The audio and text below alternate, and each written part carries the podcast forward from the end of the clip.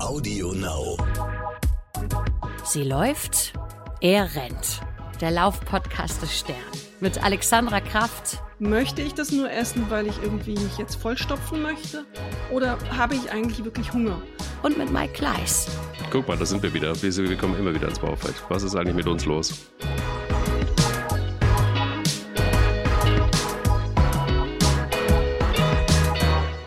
Peter Klöppel, um da nochmal zu bleiben bei der letzten Folge, lieber Alex, der muss, glaube ich, nicht fasten. Der ist richtig fit, oder? Der ist richtig fit. Ähm, aber er achtet auch auf seine Ernährung. Es ist nicht so, dass er ähm, alles nimmt und isst.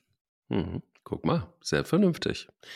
Wir sind bei einem Thema angelangt, das wir immer mal wieder auch so getoucht haben, aber es war nie so richtig voll Thema, nämlich das Thema Fasten. Wir kommen in die Fastenzeit äh, wer denn tatsächlich äh, religiös ist und das auch mitmacht, das Ganze. Ähm, ich kenne tatsächlich auch viele, die das so ein bisschen zum Anlass nehmen, um nochmal ihre Alkoholsituation zu überdenken und ihre Rauchsituation und ihre Süßigkeiten-Situation. ähm, es gibt aber auch Menschen, die das regelmäßig machen, das Fasten. Und es gibt sogar eine besondere Form, die das Laufen betrifft, nämlich das Lauffasten, auf das wir gleich nochmal so ein bisschen eingehen. Da gibt es sogar richtige Experten, Spezialisten, die sich nur darauf konzentrieren, Menschen fasten zu lassen, um sie noch besser zu machen, wenn es um die Performance geht. Das ist vielleicht nicht so sehr für die Läufer und Läuferinnen, sondern es ist eher für die Renner unter euch, ähm, da die letzten Körner nochmal rauszuholen und um mit dem Körper zu arbeiten. Aber welche Erfahrung hast du eigentlich so als Läuferin mit dem Fasten? Ähm, muss ich jetzt ehrlich sein? Ja, wie immer. Also ich habe es mit Intervallfasten versucht. Das war ähm, leider nicht von Erfolg gekrönt, weil ich dann nicht laufen konnte, beziehungsweise das Gefühl hatte, nicht laufen zu können. Vielleicht hat mir die Härte gefehlt, das durchzuhalten. Wir haben ja schon über meine ähm, Mimosenhaftigkeit, wenn es um ähm, Schmerzen und, und so ein bisschen Quälen geht, beim Laufen geredet. Da bin ich vielleicht nicht die Richtige dafür. Deswegen, ähm, ich habe noch keine wirkliche Erfahrung mit Fasten. Ich habe nur klug drüber geschrieben und ganz viel darüber gelesen. ähm, und das ist ja immer eine Qualifikation, um diese Sendung hier in unserem Podcast auch noch ein bisschen klug drüber zu reden. Mhm. Und Was, du? Ähm, oh, ich habe mit Fasten meine Erfahrung gemacht. Also ich habe Intervallfasten ausprobiert. Das hat mir überhaupt nichts gebracht, hat mir nur schlechte Laune gemacht, weil es, äh, ähm, also dann faste ich lieber ganz, als, als Intervall zu fasten. Weil bei Intervallfasten ist es für mich zumindest so gewesen, dass ich gedacht habe, boah, was ist das für ein Stress, dass ich jetzt irgendwie nur noch, du kommst ja dann plötzlich in so einen Zeitstress, weil dann wird es 19 Uhr und bis dahin musst du gegessen haben und danach darfst du nicht mehr essen und du wirst traurig, weil du danach nicht mehr essen darfst und auch keinen Salat und keinen Apfel mehr, sondern es ist halt einfach dann Schicht im Schacht. Und das hat mir totalen Stress gemacht, weil ich dann gedacht habe, so bitte, jetzt ist es kurz vor knapp und ich habe vergessen, äh, rechtzeitig zu essen. Jetzt musst du noch schnell was essen, sonst kommst du nicht durch die Nacht oder durch den Abend. Ähm, genauso wie wenn du plötzlich dann auch mit Leuten mal wieder essen gehen willst und dann äh, stellst du fest, dass du dich um 18 Uhr zum Essen verabredest, weil um 20 Uhr, weil das verschiebt sich ja dann manchmal, wenn man das richtig macht, weil um 20 Uhr dann irgendwie auch wieder vorbei ist. Also das heißt, äh, find dann aber mal jemanden, der um 18 Uhr mit dir essen geht und guck mal dann, wann, wo ein Restaurant auf ist, äh, ab 18 Uhr. Das ist gar nicht so einfach. So, das hat mich eher gestresst. Und beim Fasten selber, das habe ich auch mal gemacht, das habe ich dann, also typisch halt, ne, Renner natürlich, der hat dann auch gleich drei Wochen beim ersten Mal gefastet. Äh, unter ärztlicher Aufsicht übrigens. Okay, immerhin. Ja, ja, immerhin. Und das hat mir sehr gut getan. Ähm, das äh, hat wirklich sehr, sehr gut getan. Ich hatte das Gefühl, dass ich wirklich einmal komplett entgiftet war. Und ähm, ich habe das auch richtig gemacht mit äh, Glaubersalz am Anfang und so Geschichten, damit man tatsächlich einmal sich entleert. Und das so sukzessive aufgebaut. Mm, und ähm, tatsächlich dann einfach auch nur Flüssigkeit zu mir genommen. Das heißt also, das Einzige, was ich zu mir genommen habe, war Wasser und, ähm, und äh, so ähm, salzhaltige Suppen, äh, Brühen vielmehr mhm. und äh, Gemüsebrühen und das war gut. Das war aber dann auch nach drei Wochen wirklich genug. Da habe ich das Gefühl ja. gehabt, ich habe wirklich genug für mich getan. Also ich habe das Anfang des Jahres recherchiert ja für einen Artikel und ähm, danach habe ich mit, oder während dieser Recherche habe ich mit ganz vielen geredet, die das probiert haben und auch ähm, der Leiterin einer sehr bekannten ähm, Fastenklinik. Es hat mich angefixt. Also wenn ich die Wissenschaft dazu gelesen habe, hat es mich richtig angefixt. Aber ein wichtiger Ratschlag war von allen, machen Sie es nicht im Winter. Weil ja der Körper dann so ein bisschen in diesen Sparmodus geht, ähm, haben die alle, die es im Winter gemacht haben, darüber geklagt, dass es ähm, kalt ist, weil man sich selber nicht mehr so warm halten kann. Irgendwie mhm. scheint das nicht zu funktionieren. Und deswegen warte ich jetzt auf das warme Frühjahr und dann denke ich nochmal drüber nach. Den Teil mit diesem, ähm, man muss ja auch eben abführen und all dieses machen, das schreckt mich noch so ein bisschen. Das hört sich immer so, hm, bin ich noch nicht so richtig überzeugt von. Aber es scheint ja offensichtlich auch wirksam und wichtig zu sein, dass man das macht. Naja, also es ist ja so, dass diese Abführgeschichte, das ist ja nur einmal. Hm. Und äh, da nimmst du halt einfach, löst dieses Glaubersalz in Wasser auf und gut ist und dann passiert das, der Rest von selber. Das ist nicht unbedingt so das Problem, es ist nicht angenehm, also so viel kann ich sagen, aber es ist auch so, dass das jetzt irgendwie der geringste Teil ist, finde ich, der beim Fasten ein Problem ist. Ich habe einfach für mich, man sagt ja dann auch mal, dass man vielleicht einfach auch eine Zeit nimmt, wo man eher Urlaub hat, wo man nicht arbeitet, ähm, dass man den Sport etwas reduziert und ich habe aber irgendwie an beiden Spaß. Also ich arbeite ganz gerne und ich habe auch gerne Sport. Und deshalb war es für mich damals, als ich es gemacht habe, da habe ich ähm, relativ viel Fitness gemacht. Da bin ich noch gar nicht gelaufen. Also nicht regelmäßig zumindest. Ähm, da war es so, dass ich dann eben, ja, ich habe Fitnesstraining gehabt, dreimal die Woche. Und das war auch ja, schon auch gepaart mit Ausdauertraining und Kraft, genau. Und das war für mich schon auch echt anstrengend, weil mir natürlich auch streckenweise die Energie gefehlt hat. Und äh, ich habe es trotzdem durchgezogen, weil ich einfach gedacht habe, komm, so ein paar spaßige Sachen brauchst du auch noch in deinem Leben, wenn du schon auf, auf gutes Essen verzichten musstest. Ja, das habe ich dann auch durchgezogen, aber ich habe mich trotzdem gut gefühlt. Nur ich merkte einfach nach drei Wochen, dass mein Körper dann so am, am Rande der Kapazität war. Und, und, und für mich war immer klar, mach es so lange, maximal drei Wochen, mach es so lange es geht. Wenn du dich nicht gut fühlst, brich ab. So. Ja. Und wenn es einfach auch nur beim ersten Mal vier, fünf Tage sind, dann ist es halt so und ähm, äh, macht da jetzt irgendwie keine, keine, keine Rocket Science draus und macht vor allen Dingen keine Mutprobe damit. Das ist, glaube ich, so was, was, wir, was wir ja beim Laufen übrigens öfter mal erleben, dass es Menschen gibt, die sehr ähm, Mutproben gesteuert sind. Dass man ab und zu auch mal was ganz Verrücktes machen darf und soll, das ist, glaube ich, äh, un, un, unkritisch. Aber manchmal geht es eben ein bisschen zu weit. Ja, und dann gibt es noch das, das, das Lauffasten. Äh, da können wir gleich später noch mal zu kommen. Das ist halt auch was, was ich auch ausprobiert habe. Äh, und zwar in der Vorbereitung für einen Ultramarathon. Mir hat es jetzt gar nichts gebracht, ehrlicherweise. Also mich hat es jetzt auch nicht schneller gemacht, mich hat es auch nicht besser gemacht, mich hat es nicht, keine Ahnung, ich äh, habe mich sowieso nicht so richtig gut gefühlt ähm, am Start dann. Insofern war auch das, das Intervallfasten dann, ne, Quatsch, Entschuldigung, das Lauffasten, Lauffasten. Für, für den Hintern. Aber ähm, ja, es war auch war auf jeden Fall eine, wie soll ich sagen, es war eine Erfahrung, das mal gemacht zu haben, hm, um die letzten Körner nochmal so ein bisschen aus sich rauszuholen.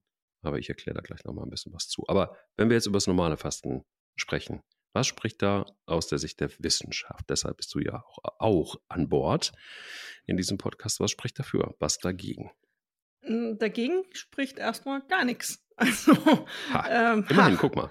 Es gibt keinen Grund, es nicht zu tun. Ähm, mhm. Außer du hast erhebliche gesundheitliche Probleme, dann sollte man das unter ärztlicher Anleitung und Kontrolle wieder machen. Das ist ja immer so der Disclaimer, den man im Grunde davor sagen muss.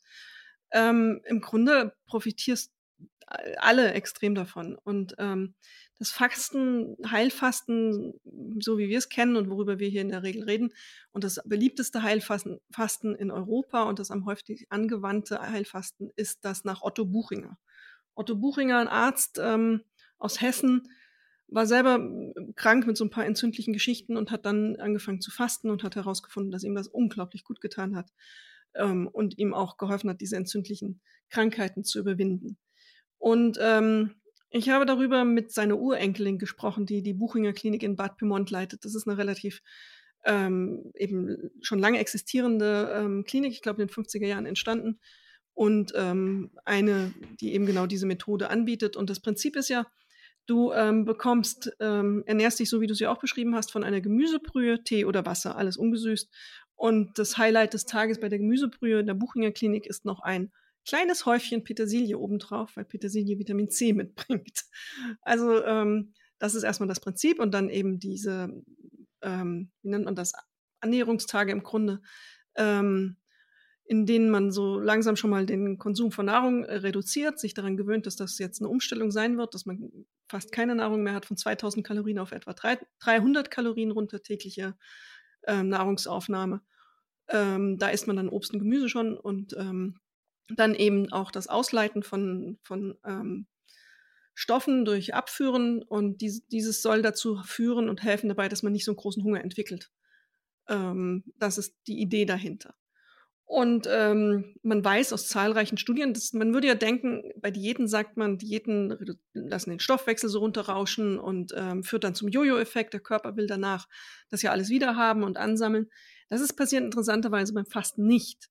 Ähm, das Fasten produziert offensichtlich einen gesunden Stress für den Körper ähm, und äh, führt dann dazu, dass man zahlreiche positive Effekte hat, wie zum Beispiel dass ähm, am Anfang der Abbau der Kohlenhydrate-Reserven in der Leber Reserven in der Leber passiert. Ähm, mhm. Damit sinkt der Blutzuckerspiegel und nach 24 Stunden ungefähr sagt man, das Fettgewebe wird nun ähm, zu energiereichen Fettsäuren äh, umgewandelt, abgebaut. Und da bildet die Leber sogenannte Ketone.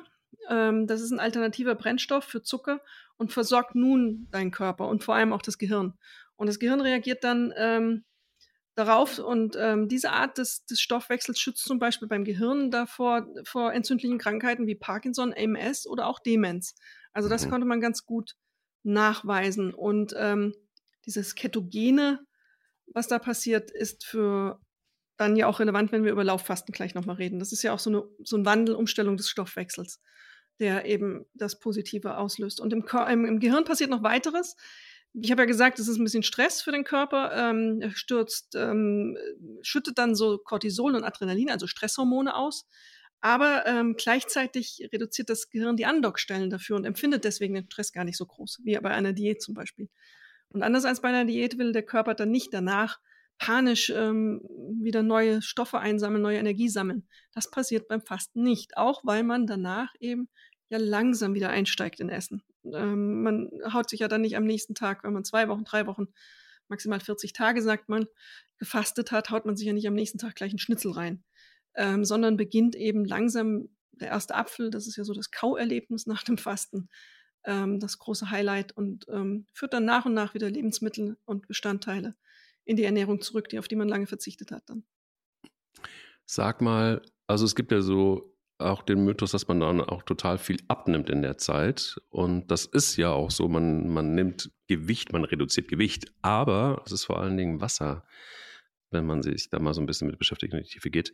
Warum ist das eigentlich so? Warum verliert man mehr Wasser als, man könnte aus vom Ding her sagen, ja, ich verliere auch Fett beim Fasten. Du verlierst auch Fett. Also ähm, das mit dem Wasser, ja, das ist so, ähm, aber der Fettabbau passiert ja. Also ähm, das, nur Fettabbau in der Form ist kein schneller Vorgang, nie. Ähm, auch bei einer Diät nicht. Das, das ist äh, wirklich Fett abbauen an gewissen Stellen, an der Hüfte etc., Hüfte, Oberschenkel, ist ein richtig zäher Vorgang. Am Bauch geht es ein bisschen schneller, aber es ist nie ein schneller Vorgang. Alles, das ist ja auch nicht innerhalb von Minuten gewachsen, der dicke Bauch oder die dicke, ähm, die dicke Muskelschicht woanders auch das ist ja auch gewachsen über Jahre. Ähm, man sagt sogar an den Hüften, das ähm, ist teilweise uraltes Fett. Also die Pizza, die du vor drei Jahren gegessen hast, hat sich an deinen Hüften abgelagert zum Beispiel.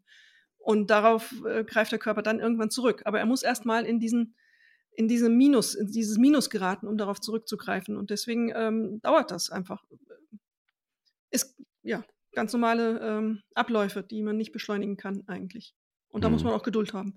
Aber Fasten ist auch nicht primär dafür gedacht, dass man jetzt wahnsinnig Gewicht reduziert. Das passiert auch, also ein Effekt. Aber es ist mehr auch so ein Reset für den Körper und Geist ähm, und ein, eine Chance für den Körper, diese Auszeit positiv zu nutzen.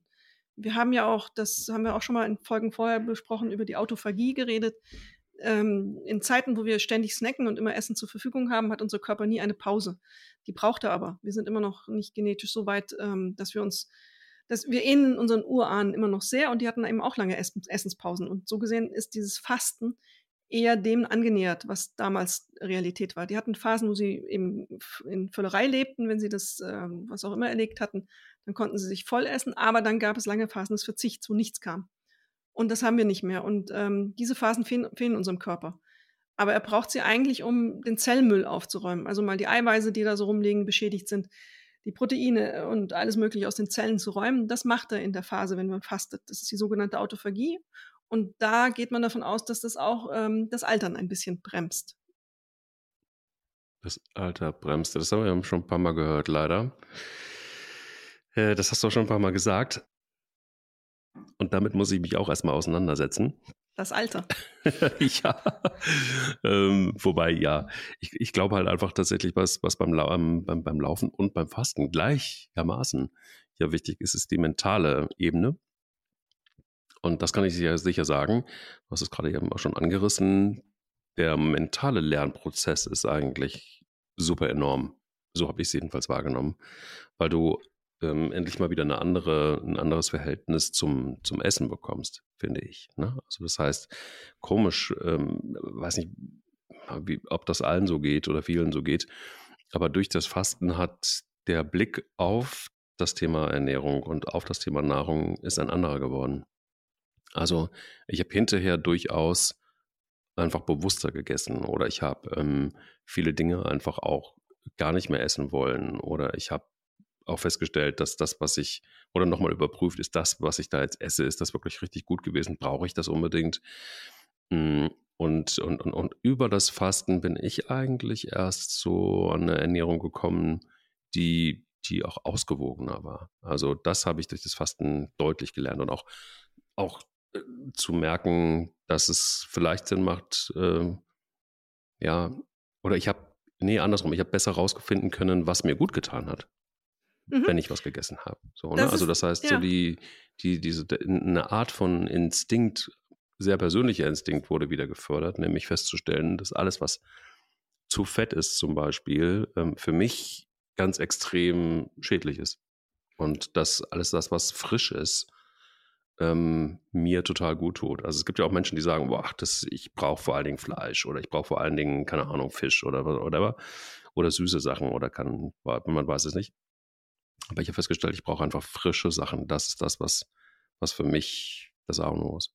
Interessant, dass du das sagst. Alle mit, ich habe für die Geschichte damals im Januar mit mehreren Leuten geredet, die eben gefastet haben auf diversen Methoden in der Klinik oder auch ähm, einfach zu Hause. Und das haben alle auch gesagt. Ähm, und ich habe auch geredet mit Andreas Michalsen, das ist einer der führenden Fastenforscher des Landes, der arbeitet an der Charité, ist selber sehr erfahrener Arzt und hat selber viele Erfahrungen gemacht. Er hat über sich mal gesagt, dass er mit 30 sich ganz, ganz katastrophal ernährt hat und dann mal so seine Blutwerte gesehen hat und meinte, das muss sich ändern. Das war für ihn dann zur Lebensaufgabe geworden, das zu erforschen. Und er macht ganz viel und betreut eben auch viele Patienten und Patientinnen.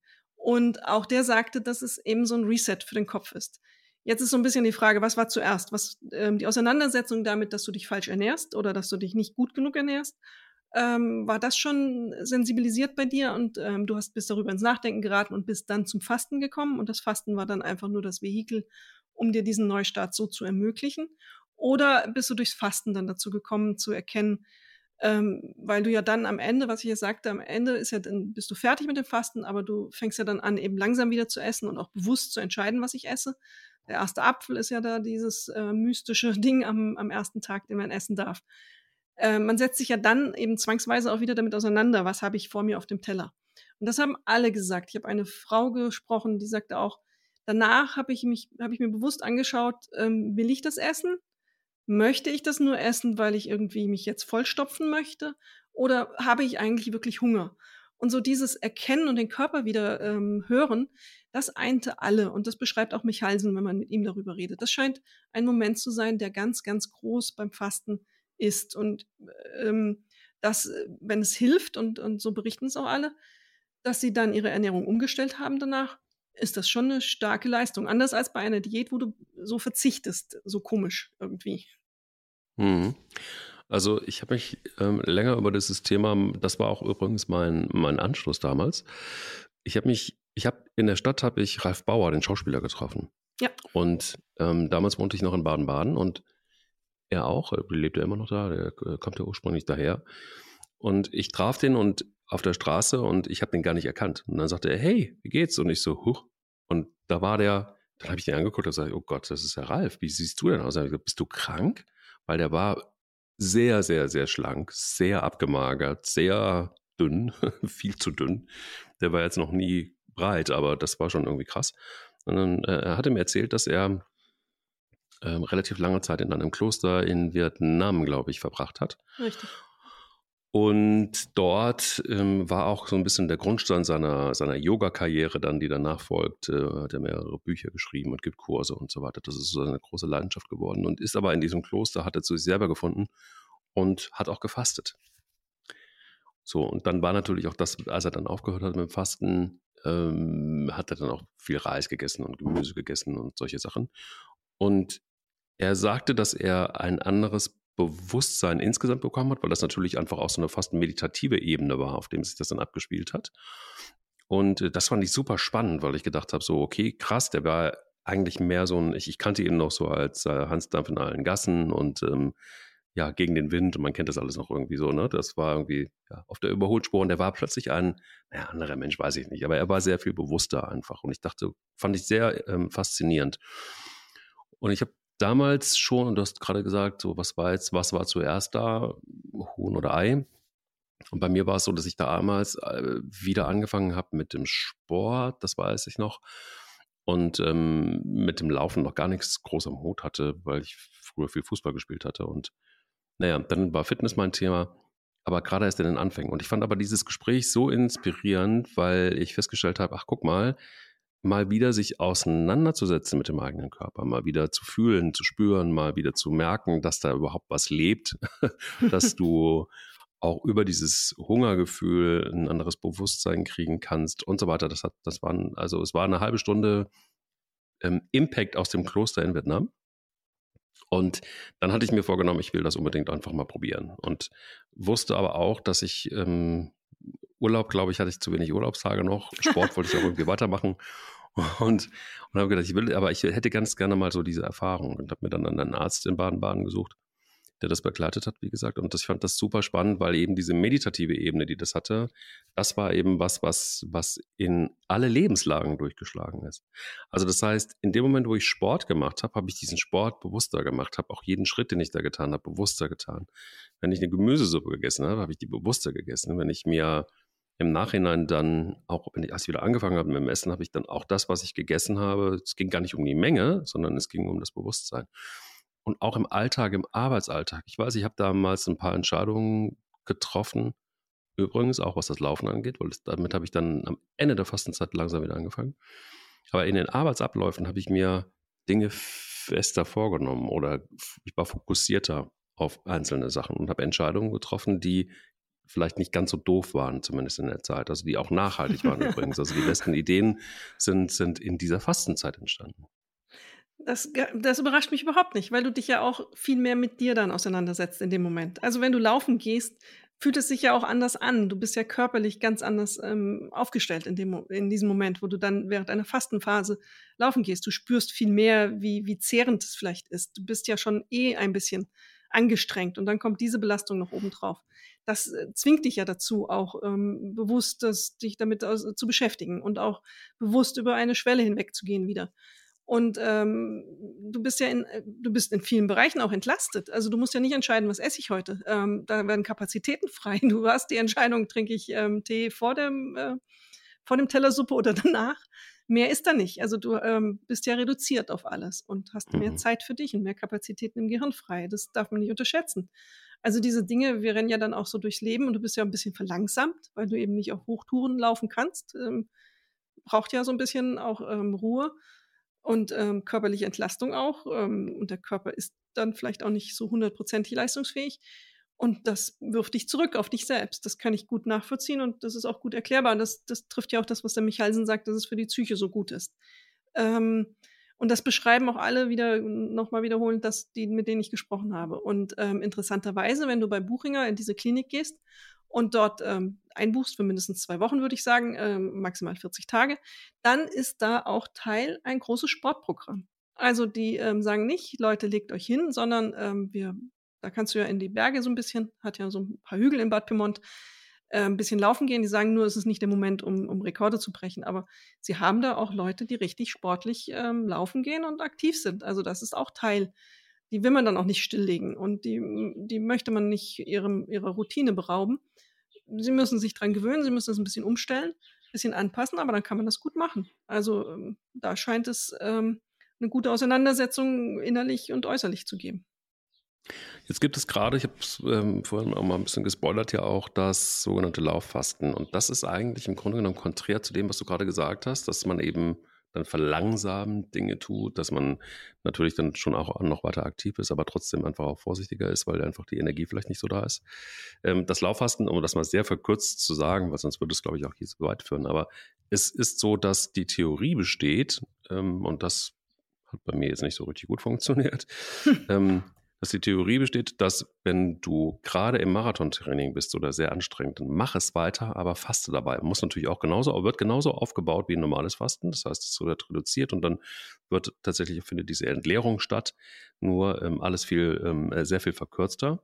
Und dieses Heil, äh, Quatsch, Entschuldigung, das Lauffasten selber, das sind auch immer, ist auch maximal eine Woche. Aber innerhalb dieser Woche bleibt das Training genauso intensiv und sogar noch intensiver als es eigentlich vorher war, mit dem Unterschied, dass du fastest. Und der Körper saugt sich quasi die letzten Energiereserven, die noch da sind, ähm, äh, saugt er sich an. Und das soll dafür sorgen, das heißt also in dem Moment, das solltest du machen, relativ nah, zeitnah an einem Marathon dran. Der Körper stellt sich um und zieht quasi aus den richtigen Stellen, und das ist eben das Ding, saugt sich aus den richtigen Stellen die Energie die er braucht, um noch leistungsfähig zu sein. Das heißt, das hat natürlich schon auch sehr was mit Optimierung zu tun, aber es ist zumindest für eine gewisse Zeit logisch, dass du danach dann sogar schneller wirst. Und zwar deshalb, weil der Körper gelernt hat, in dem Moment, wo er es braucht, sofort aus den richtigen Kanälen die Energie zu ziehen. Und das ist super spannend in der Theorie. Ich glaube, es ist auch mehr so eine Kopfsache wahrscheinlich, könnte ich mir zumindest vorstellen. Aber es gibt Menschen, die felsenfest behaupten, dass das der heiße Scheiß ist, wenn man wirklich seine Bestzeiten breaken will in irgendeiner Form, dann ist der heiße Scheiß eben dieses Lauffasten. Du hast mich schon, während du geredet hast, leiden sehen. ja, ich habe dich selten so schmerzverzerrt gesehen wie jetzt Ein bisschen schmerzverzerrt, eben. kopfschüttelnd und ähm, ähnliches. Ähm, ja, die Theorie und das, was du beschrieben hast, genau das. Also ähm, das ist ja, was ich zu Anfang gesagt habe, dass der Stoffwechsel umgestellt wird, der Fettstoffwechsel wird umgestellt, während du fastest. Und das ist der Versuch, diesen Vorgang zu beschleunigen. Also auf dieses ketogene ähm. Aufbrauchen der Fettreserven und der schnelle Zugriff auf diese ketogene ähm, oder Herstellung der Ketogene zu bekommen. Das ist ja einfach diese, wie so ein Dampfkochtopf ähm, soll das dann funktionieren. Mhm. So die Theorie. Ähm, Vernunft und vernünftig ist das aus medizinischer Sicht eher nicht. Sag mal warum. Naja, du, du, du, du bist in einer Ausnahmesituation, dein Körper ähm, ist, ist schon unter Stress und du setzt jetzt nochmal einen körperlichen Stress obendrauf und eine Belastung und ähm, man sagt ja beim, beim Fasten ein bisschen drauf achten, was körperlich abläuft, an was passiert und auch Schwäche und, und ähm, das ist ja nicht immer Mathematik, ähm, da gibt es ja die eine oder andere, ist nicht zwei plus zwei ist vier, da kann es schon sein, dass äh, es einfach fünf rauskommt und dass du umfällst, wenn du eben äh, deinen Stoffwechsel überforderst und ihn da so sehr zwingst und eben in eine Minderversorgung gerätst. Also ähm, das halte ich und ich glaube, ähm, wir können mit vielen Medizinern darüber reden, die halten, ich halte das nicht für, für sinnvoll, ähm, das noch oben drauf zu setzen. Ich verstehe die Idee dahinter. Ich verstehe ähm, auch, klar, äh, auf der Jagd nach besseren Zeiten, das kann sein, dass es bei dem einen oder anderen, der sehr stabil unterwegs ist und körperlich auch stabil ist, funktioniert. Das ist überhaupt ähm, nicht zu leugnen. Äh, der, der, Stoffwechsel wird ähm, auf Turbo gestellt. So, so die Idee und ich glaube, es funktioniert auch bei manchen. Aber es ist nicht gesund. Es ist einfach wieder ein, ein Ding obendrauf noch. Und ähm, deswegen, nein, nein, nein. Es gibt ja auch ganz viele, äh, jetzt mal nur mal ganz, ganz banal. Also, wenn du sagst, ähm, ich faste und du hast gesagt, mit Arbeiten und ähm, Fasten und alle, mit denen ich gesprochen habe, haben auch gesagt, das mit dem Arbeiten und Fasten ist schon anstrengend. Und dann sagst du jetzt, also nicht du, aber die, die Läufer, Art Läufer sagen noch, jetzt machen wir auch noch Lauffasten und optimieren auch noch den Stoffwechsel obendrauf irgendwann ist es vielleicht auch mal zu viel. Irgendwann kann man auch einfach mal nur eine Sache machen. Und bei Fasten, glaube ich, wäre das der richtige Moment, nur das eine zu tun. Und eben mäßig zu laufen. Mhm. Aber es ist ja tatsächlich so, dass nochmal, also bei dem Lauf oder sagen wir Sportfasten, ähm, ist es so, dass dieser Switch eigentlich von Zucker auf äh, Fettverbrennung gemacht wird. Das ist ja das, was dahinter steht. Und erstaunlicherweise ist, wenn man sich da so ein bisschen ähm, reinfuchst, ähm, da gibt es auch übrigens ganze Kurse, die man, die man belegen kann. Ich habe es befürchtet. Ähm, ja, ja. Und äh, also es geht los mit drei Abbautagen. Ne? Zehn Tage ist es insgesamt, drei Tage Abbautage und ähm, in dem unter anderem die Kohlenhydrate reduziert werden. Und das folgen dann drei Fastentage in Verbindung mit sportlicher Aktivität und anschließend vier Aufbautage. Und diese spezifische Veränderung der Ernährung, die spezielle Kombination dann eben mit Sport, führt zur Abnahme des Energievorrats in der Muskulatur und dadurch wird dann diese gezwungen, immer mehr in die Fettverbrennung überzugehen. So. Ja. Das ist eben genau das, was da eigentlich dahinter steht. Und die Ergebnisse sind ähm, zwei bis sechs Kilogramm, sagt man so ungefähr. Und ist das, äh, der, der Bauchumfang soll ähm, auch minimiert werden, wenn man ihn denn hat. Und äh, in Studien, jetzt muss man natürlich wieder fragen, woher kommen die? Woher kommen die?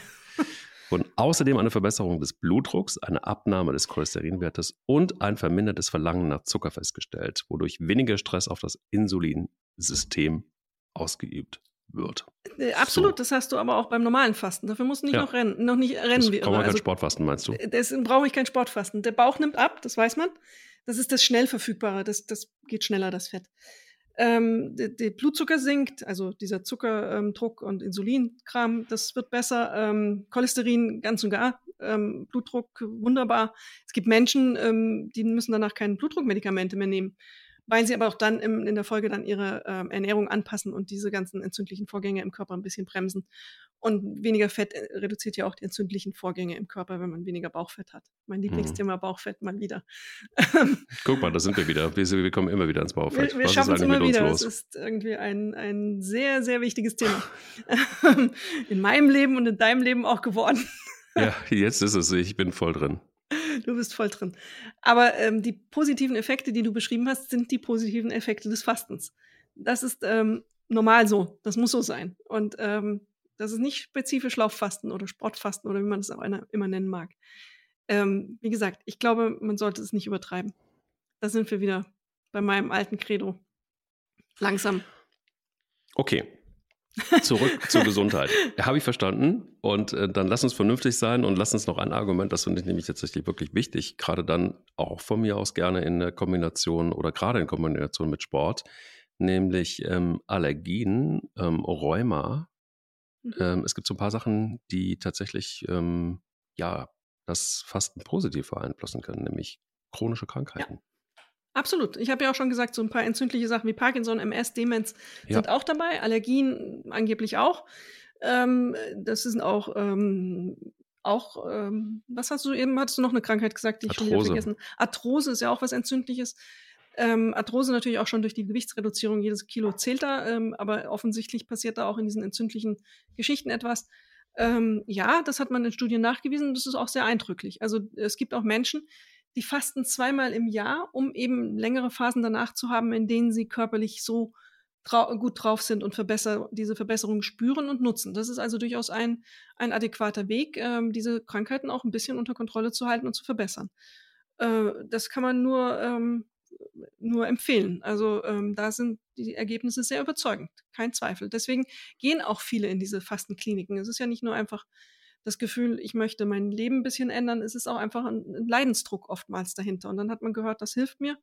Und ähm, das ist sicher nicht verkehrt. Also für mich, ich habe ja auch meine Ernährung in den letzten Jahren schon umgestellt und für mich ist jetzt dieser Reiz am Fasten auch das, was mir so Leute erzählt haben, was sich körperlich verändert hat. Also ich habe jetzt kein akutes Problem, aber ich habe zum Beispiel ähm, ich habe Neurodermitis und ist ja eine entzündliche Krankheit auch wieder. Mhm. Und ähm, ganz viele, und das ist ja auch in diesem Allergiespektrum ein bisschen am Rande, ganz viele erzählen davon, dass das ähm, unglaublich viel besser wird, wenn man ähm, fastet. Darauf bin ich gespannt, also ob, ähm, ob das wirklich passiert. Deswegen denke ich darüber nach, das irgendwann mal zu machen, wenn ich zwei Wochen frei habe und nicht ähm, so hart im, im Berufsleben stehe und vielleicht nicht gerade ähm, das Auf Muskelaufbau, Lauftraining mache, ähm, sondern es einfach das haben auch alle erzählt, die, denen ich geredet habe. Die waren, die eine Frau hat es echt während ihres Arbeitsalltag, Arbeitsalltags gemacht. Mhm. Die, die ist wirklich an ihre Grenzen gekommen. Die musste sich dann auch mittags hinlegen. Und wenn ich dann höre, da soll man noch hardcore drauf gehen, ah, nein, stopp. Ja, Tut's das nicht. ist ja. Ja, ich weiß, es, ja. mir schreiben nachher wieder Leute, ich soll nicht immer sagen, das sollte nicht machen. Ähm, aber in diesem. Du bist so negativ. Ja, genau, das habe ich auch schon gehört. ja. Ja. Das ist, sollte man sich aber auch nicht durchlesen, sowas. Das ist ja immer. Ah. Ähm, aber das ist ein anderes Thema. Nein, was du, was du sagst, ist natürlich auch bedingt richtig. Also nur, nur warne ich immer so ein bisschen vor der Pauschalisierung. Also es Ja. gibt wirklich Leute, denen tut es tatsächlich gut und ähm, ähm, aus, aus tatsächlich manchmal total krassen Gründen. Ich bin nach oder während des Fastens, war es dann nach? Nee, es war während des Fastens. Denn bei mir war es so, dass ich das im Frühjahr gemacht habe und das ist dann, wenn es anfängt zu blühen. Und ich bin auch so ein Opfer leider vom Heuschnupfen. Und ähm, er war dadurch, und zwar ab diesem Zeitpunkt, deutlich reduziert, und zwar für immer.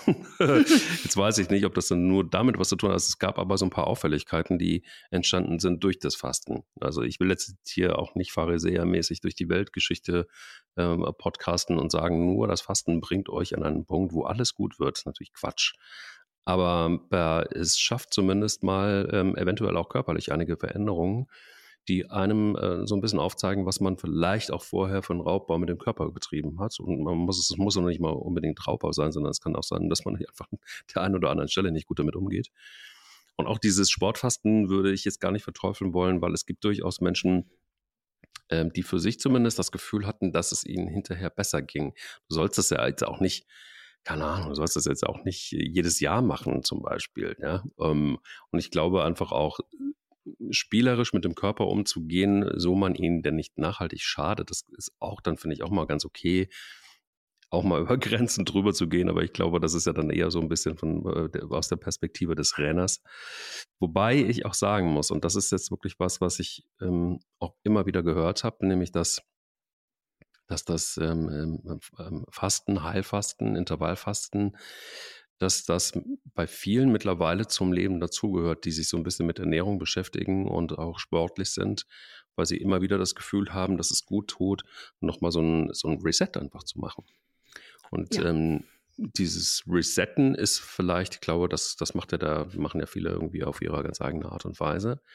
Ähm, das ist schon was, was mir zum Beispiel auch immer ganz gut getan hat. Deshalb, wo wir drüber sprechen, äh, könnte ich tatsächlich eventuell auch mal überlegen, nach Ostern Ja, dann wird's warm. Dann kann Ja. man das machen. Also ähm, ja, ich habe auch noch Urlaub und ähm, ich habe ähm, zu meinem Jubiläum, Dienstjubiläum nennt sich das, Dienstjubiläum. Dienstjubiläum noch vier, vier Tage Sonderurlaub bekommen, die ich nehmen muss, bis Oh. äh, drei Monaten, glaube ich. Also das Oh. wäre ideal. Das sollte ich mal ähm, ins Auge fassen, sozusagen. Äh, Du hast gesagt, ähm, dass es ein nicht, dass es nicht vielleicht das, die Perfektion ist, wenn man fastet. Aber es ist verdammt nah dran. Also an diesen, es ist nah, es bringt einen nah an den Punkt, an dem alles gut ist. Weil man eben so ähm, reinigend arbeitet und auch reduzierend arbeitet. Wenn man davon ausgeht, dass 70 Prozent aller Zivilisationskrankheiten durch ähm, falsche Ernährung oder schlechte Ernährung ausgelöst werden. Und wenn man diese Störfaktoren durch Fasten mal für eine begrenzte Zeit im Grunde komplett eliminiert und den Körper auf seine Grundfunktion zurückwirft, was ja beim Fasten passiert, ist man schon verdammt nah dran an einem Idealzustand. Ähm, der ist zwar nicht dauerhaft durchhaltbar, klar, aber es bringt eben dieses Gefühl und ähm, das, was du ja auch als Reset bezeichnest, ist ja dann auch, man, man ähm, hat ja dann auch nochmal seinen Geschmack fein justiert und zurückgesetzt. Man hat ja dann eben 10 Tage, 14 Tage, drei Wochen nichts gegessen, jenseits von dieser salzigen Brühe oder dieser Gemüsebrühe. Und dann kommen eben wieder plötzlich Nahrungsmittel dazu, die intensiver schmecken. Und das ist ja auch neu wieder. Das muss man ja, lernt man ja dann auch wieder neu und dann ist es ja auch wieder intensiver. Und viele haben dann beschrieben, dass sie eben, wie du es ja auch sagtest, gemerkt haben, was ihnen nicht bekommt, wenn sie dann anfangen, auf einmal wieder Fleisch zu essen. Zum Beispiel fettes Mhm. Fleisch irgendeiner Art, das sie vorher in dem ganzen Gerausche, was sie sonst so gegessen haben, nicht bemerkt haben. Jetzt bist du bei Null und fängst langsam an, wieder aufzubauen und merkst ziemlich klar, oh, das habe ich jetzt zusätzlich gegessen, oh, das hat mir jetzt nicht gut getan. Also das, das hilft ja auch, ähm, eben solche Sachen rauszufinden, mal mit einem klaren Kopf und ähm, ohne Störgeräusche. Und ich glaube, das ist auch ein, ein großer Faktor, der dazu führt, dass du nach dem Fasten eben dann doch deine Ernährung ähm, langfristig umstellen wirst, wenn du, wenn du dich darauf einlässt. Hm. Es, ist, es gibt einen sehr interessanten Satz, der ist sehr alt. Oh, ein alter, interessanter Satz. Ich bin mhm. gespannt. Wer stark, gesund und jung bleiben will, sei mäßig, übe den Körper, atme reine Luft und heile sein Weh eher durch Fasten als durch Medikamente. Na? Ja, Otto Buchinger. Nein. Ah. Dieses Zitat stammt äh, von dem griechischen Arzt Hippokrates. Ah, und, stimmt. Ähm, ja, Mitbegründer der sogenannten abendländischen Medizin. Und ähm, der sah das Fasten als Heilmethode an. Ja, ja, und schau dir mal an, also in Religionen ist es, spielt es ja auch eine große Rolle. Also ähm, Ramadan, äh, äh, solche Dinge, das sind ja auch Fastenzeiten. Und ähm, die, die, Leute ähm, sind ja auch, arbeiten auch und ähm, ähm, stehen im Leben und ähm, reinigen sich so. Und das ist ja auch in Klostern so und ganz, ganz häufig ein religiöser, religiöses Erlebnis auch. Ähm, ähm, und eine religiöse Tradition schon seit vielen, vielen Jahren. Und ja, irgendwas scheint dran zu sein. Allerdings äh, muss man sagen, wenn man so ein bisschen recherchiert in der Tiefe, dann ist es so, dass es nicht wirklich die handfesten Studien gibt, wenn es zum Beispiel um die Therapie, Fasten als Therapie bei bestimmten Krankheiten geht. Ähm, also es gibt, also ja, also keine, keine einzige medizinische Leitlinie empfiehlt jetzt explizit das Fasten. Äh, das ist klar. Aber es ist so, dass, ähm, ja, wie soll ich sagen, also es gibt zum Beispiel 2011 gab es zumindest eine aktualisierte Leitlinie zur Behandlung des Reizdarmsyndroms. Genau. Und ähm, da gibt es tatsächlich dann einfach auch Hinweise darauf, dass das durchaus auch per Studie belegt ähm, ein Faktor ist. Und Reizdarm ist mit Sicherheit etwas, was äh, nicht nur schmerzhaft ist, sondern einfach auch unfassbar langwierig ist. Und es gibt auch Studien, die ähm, sich beschäftigt haben mit dem Thema Heilfasten und zwar Depression und Ängstlichkeit, dass es das verbessert. Da erschließt sich mir jetzt so der richtige Zusammenhang nicht, aber ähm, vielleicht weißt du was drüber. Naja, da sind wir wieder beim, ähm, wenn man davon ausgeht, entzündliche Krankheiten, wir sind beim Mikrobiom. Also das aus dem Fugen geratene Mikrobiom ist, steht auch im Verdacht, das ist jetzt vorsichtig formuliert, für Angstzustände, Depressionen etc. mitverantwortlich zu sein. Alles aus diesem Bereich entzündliche Geschichten. Das ist aber wirklich dünnes Eis, auf das man sich jetzt begibt. Hm. Ähm, da muss noch ganz, ganz viel geforscht werden. Ähm, ich kenne, also ich kenne zahlreiche Fastenstudien, Heilfasten und ähm, positive Wirkung von Heilfasten, die auch sehr gut und sehr anerkannt sind. In der Tat, in den Leitlinien, das ist immer noch was anderes. Das dauert auch ewig, bis da irgendwas aufgenommen wird. Das ist immer ein bisschen zäher und ähm, komplizierter. Deswegen durchaus, dass das da nicht zu finden ist. Und es ist auch eine Frage, ähm, wie man Medizin versteht, ähm, die dahinter steckt. Also ähm, Medizin ist ja oftmals eine, äh, wie soll man sagen, eine eine Leitlinie, die mit Medikamenten eher eine Behandlung ähm, vorschlägt und ähm, als mit einer solchen Methode. Nur als Beispiel, Ernährungsleitlinien gibt es ja auch. Ähm, und da steht ja zum Beispiel derzeit noch immer drin, dass Fett ähm, schädlich ist. Fett macht Fett. Ist da so ein bisschen die mhm. Logik dahinter. Mhm. ein bisschen ähm, ganz pauschalisiert, verkürzt gesagt. Ähm, diese Leitlinie müsste man auch mal aktualisieren, weil mittlerweile wissen wir, wir anstelle Fett haben wir ersetzt durch Kohlenhydrate und eigentlich ist das, was uns jetzt Fett macht. Und Fett macht nicht Fett und da gibt es ganz viele neue Erkenntnisse eben zur Wirkung von Ölen etc. und Fettsäuren und was es da alles gibt. Aber das dauert eben auch ewig, bis sowas aktualisiert und angepasst wird. Also diese Leitlinien sind noch nicht so ein richtig guter Indikator, aber du hast auch recht. Natürlich muss man bei Studien immer schauen und gucken, was stimmt, was passt und was ist wirklich gut. Wo man auch mit Vorsicht noch ein bisschen dran gehen sollte, ist das Intervallfasten. Ähm, da gibt es ganz widersprüchliche Studien mittlerweile. Die eine sagt, das ist ganz großartig. Es erzählen auch ganz viele Leute, es ist ganz toll für mich, ich habe abgenommen. Für mich passt das besser als alles andere, als Diät und ich kann das super in meinen Alltag integrieren. Gibt ein paar Studien, die das auch belegen, aber das ist alles noch sehr neu und sehr jung. Und es gibt auch Studien, Entschuldigung, die sagen, nee, die Wirkung ist gar nicht so groß. Ähm, jetzt gerade bei den Kollegen von der Süddeutschen wieder gelesen, die sagen, hm, vielleicht ist Heilfasten, ähm, Intervallfasten, Entschuldigung, ich habe einen Frosch im Hals, dann doch ganz anders als, ähm, als wir es ähm, so hochgejubelt haben oder als das andere hochgejubelt haben. Da muss man echt noch abwarten, das ist zu früh, um da ein ähm, wirklich abschließendes Ergebnis sagen zu können. Die Tendenz im Augenblick ist, dass man sagt, es ist gut. Aber ich würde nicht drauf wetten. Mhm. Also ja, ist eh widersprüchlich alles. Also ich meine, natürlich kann man auch Gegenthesen aufschalten und man kann natürlich einfach auch zum Beispiel an das glauben, was Ernährungswissenschaftler Nikolai Worm sagt, recht angesehener Ernährungswissenschaftler, der sagt zum Beispiel, dass das Fasten als Abnehmmethode total unsinnig sei, ähm, eher der Jojo-Effekt entsteht. Und zwar sagt er, reines Fasten führt außerdem dazu, dass Muskelmasse abgebaut wird. Und äh, dabei will man nicht seine Kraftpakete verlieren, sondern den Speck. Und der empfiehlt, dass man ähm, äh, ja, das, das Übergewicht ähm, anders ähm, in den Griff bekommt. Und zwar beim Fasten ein eiweißmodifiziertes Fasten stattfinden lässt. Das heißt nichts anderes als bis zu 500 Kilokalorien pro Tag äh, darf man Eiweißshakes zu sich nehmen. Äh, diese liefern dann alle wichtigen Aminosäuren und Fettsäuren, die der Körper braucht, aber nicht selbst herstellen kann. Da werde ich jetzt widersprechen, das halte ich für falsch. Auch dem, mhm. aus dem, was ich aus weiß, aus ähm, der ähm, Ernährungswissenschaft und Forschung. Ich glaube, ich halte nichts davon, äh, ein, ein, eine, jetzt in Anführungszeichen, natürliche Ernährung mit ähm, Obst und Gemüse und was dann alles kommen wird, zu ersetzen durch Eiweißshakes. Also wir haben ein wieder hochverarbeitetes Lebensmittel und nehmen es und füllen es in die Leute, um ihnen dann das ähm, Gewicht zu reduzieren. Das ist für die breite Masse falsch. Ähm, diese Eiweißshakes kommen in den letzten Jahren zur Anwendung, um adipösen Menschen zu helfen, abzunehmen.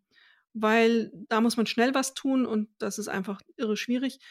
Das Problem dabei ist, ähm, also sie nehmen dann ab und die kann man dann auch operieren, eben teilweise um diese bariatrischen Operationen zu machen, den Magen zu verkleinern und ihnen dann zu helfen, auf diese Art und Weise Gewicht zu reduzieren. Aber das ist dann schon wirklich auch krankhaft verändertes Übergewicht. Das ist dann da, da verstehe ich es. Aber ähm, Felicien Müller und ähm, Ehemann und ähm, andere Männer in dieser Welt, glaube ich nicht, dass es richtig ist. Es geht darum, den Menschen beizubringen, was ist eine gesunde Ernährung wieder. Und mhm. ähm, durch Eiweißshakes, das ist keine Ernährung, das ist ein Ersatz. Das ist ähm, wirklich ein Patch, würde man das im Englischen sagen, also ein Pflaster, das man draufklebt, um schnell äh, eine Wirkung zu erzielen beim Fasten, so wie wir es besprochen haben, Heilfasten, nicht Intervallfasten, beim Heilfasten geht es ja auch darum zu lernen, was ist eine gesunde Ernährung und was ist im Alltag durchsetzbar.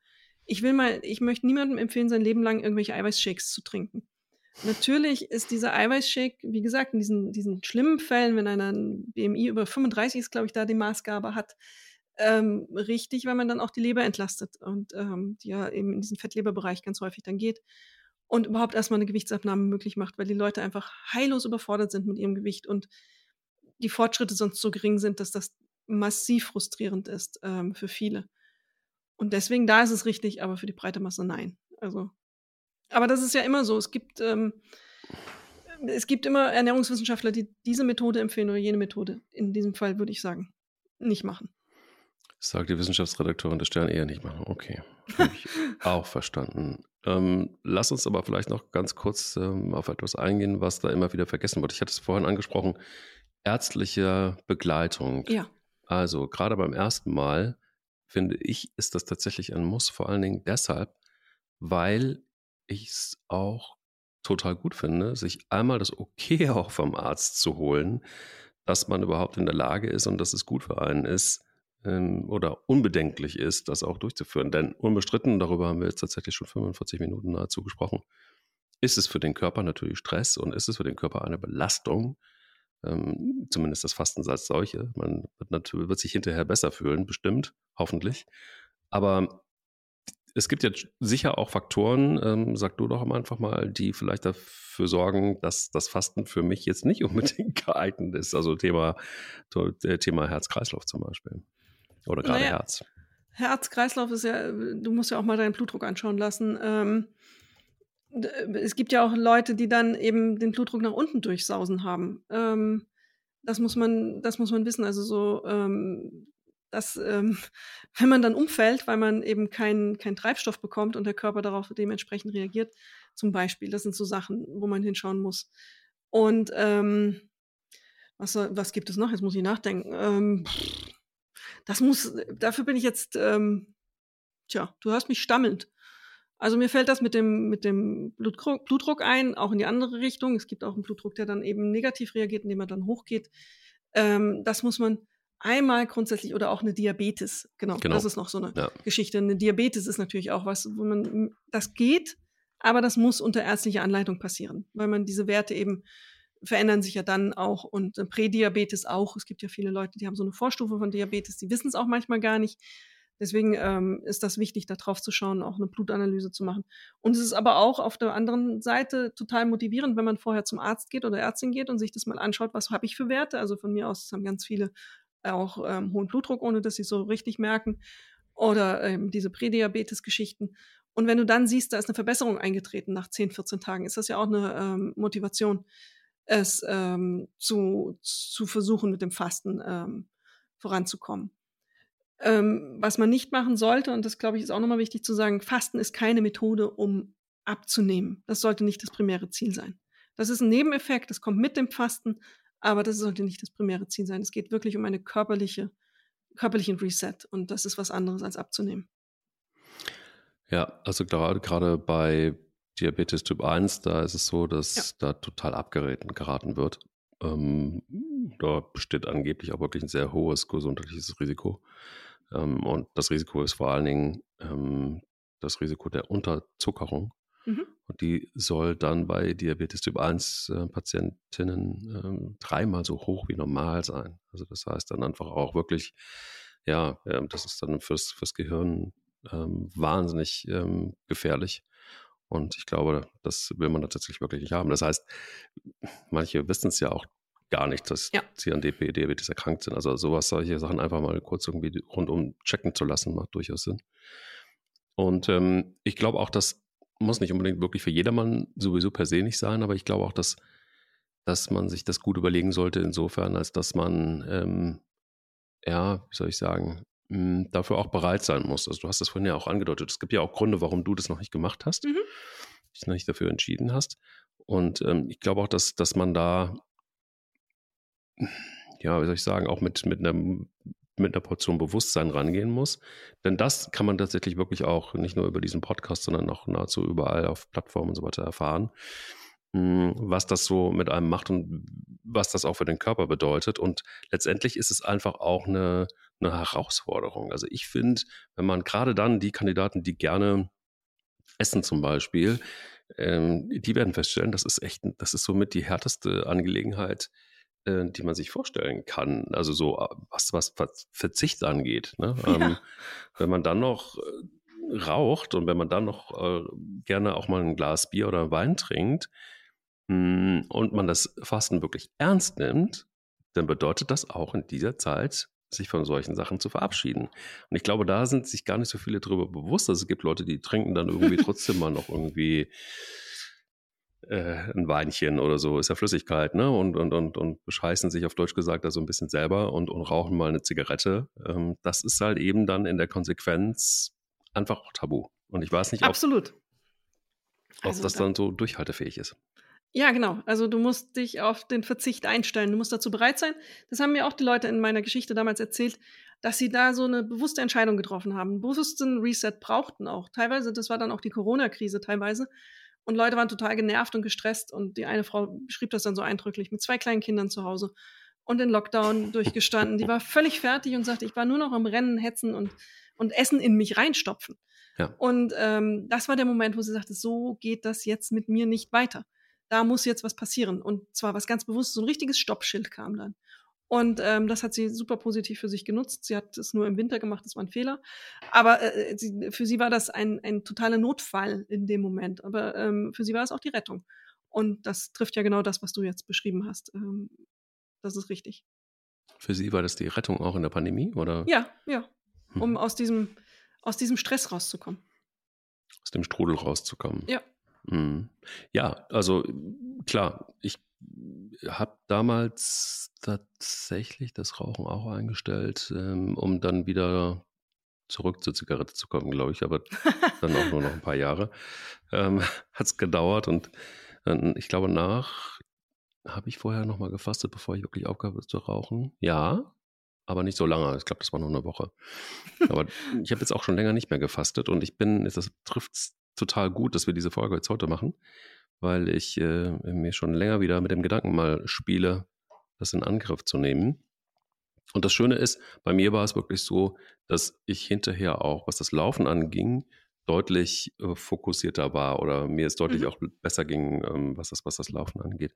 Aber dass Menschen das, ist, finde ich super interessant, dass Menschen das in der Krise geholfen hat. Ähm, einfach auch aufzuhören und wenn es nur das ist, sinnlos Dinge in sich reinzustopfen aus Frust, weil man eben viele Dinge einfach gerade nicht machen kann. Das ähm, ist aber auch, also hoffentlich hat, hat sie dann keinen Jojo-Effekt hinterher gehabt. Nein, hat sie nicht. so- Also nein, nein. Sie war ist glücklich und hat es jetzt noch zweimal gemacht und wird es immer weitermachen. Und die hat es auch mit einem ganz einfachen Buch irgendwie von Amazon bestellt. Gibt es auch eine Buchhandlung ähm, gemacht mit einer ganz einfachen Anleitung. Ähm, äh, und ähm, das war low budget und mit geringem Aufwand. Das kann man auch machen. Man muss nicht zu Buchinger gehen. Man kann das auch zu Hause in den 14 Tagen. Also so viel zum Stichwort vier Tage Urlaub, die ich noch habe, kombiniert mit noch allem möglichen anderen, dann wird das was. Und wir können es ja antizyklisch, ist, glaube ich, mein Ziel im Augenblick. Wenn die Fastenzeit zu Ende geht, fange ich an zu fasten an Ostern. So Mm, irgendwie in die okay, Richtung. Wäre mein Plan heute. Mal gucken, ob so okay. passt.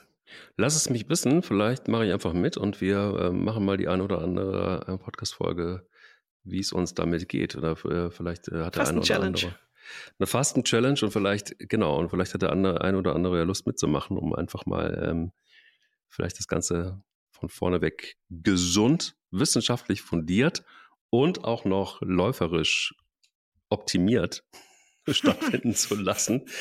Müssten wir uns mal überlegen. Aber erstmal musst du dir deine Entscheidung treffen, ob du das überhaupt machst. Also im Augenblick, ähm, manchmal ist ja Druck von außen ganz gut, um sowas dann festzuziehen.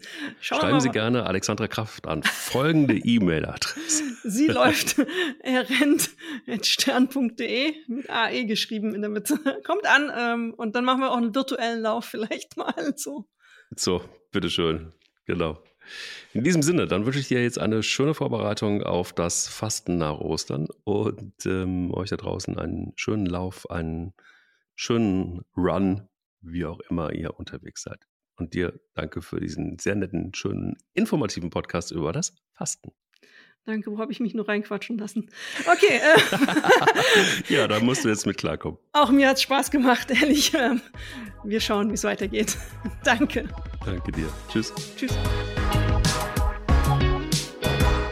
Sie läuft, er rennt. Der Laufpodcast des Stern. Mit Alexandra Kraft und mit Mike Kleiss.